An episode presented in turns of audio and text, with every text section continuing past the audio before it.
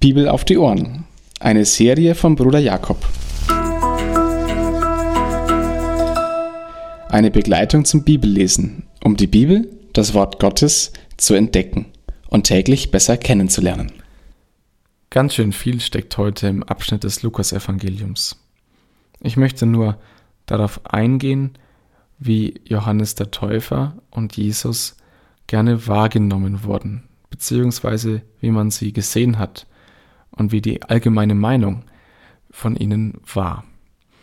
Und die allgemeine Meinung war diejenige, der eine war von einem Dämon besessen und der andere ein Fresser und Weinsäufer.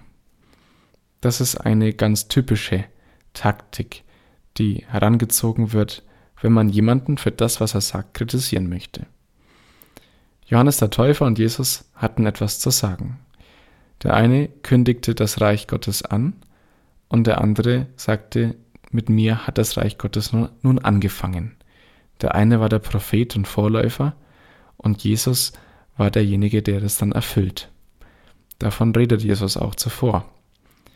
Und wie das wahrgenommen wurde, ist eigentlich sehr interessant und es geschieht heute noch genauso.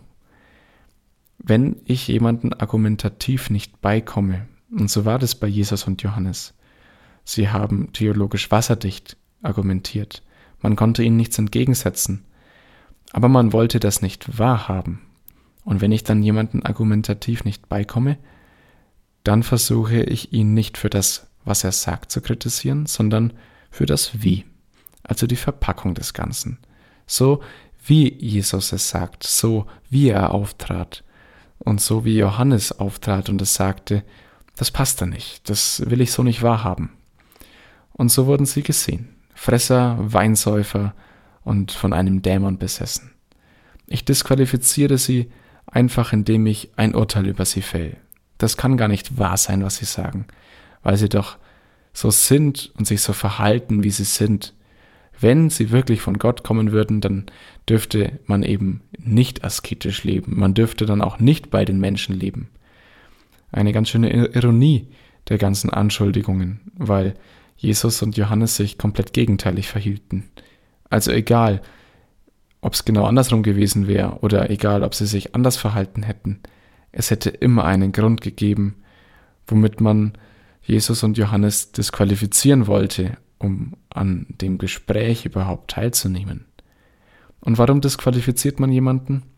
Von vornherein oder man geht auf die Verpackung ein und möchte das einfach schön abseits gestellt haben und nicht wahrhaben, weil man sich den Worten nicht stellen möchte.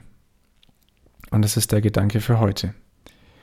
Stelle ich mich den Worten, die Jesus sagt, oder nehme ich an der Verpackung Anstoß, wie Jesus sich verhält?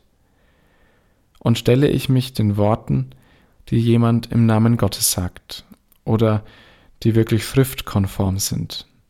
Oder ärgere ich mich über die Verpackung des Ganzen? Passt es mir nicht, wie jemand das jetzt sagt, wie jemand es mir gerade sagt? Möchte ich das nicht wahrhaben? Und gehe ich dann auf das Äußere nur ein und disqualifiziere die Person? Oder lasse ich es mir sagen?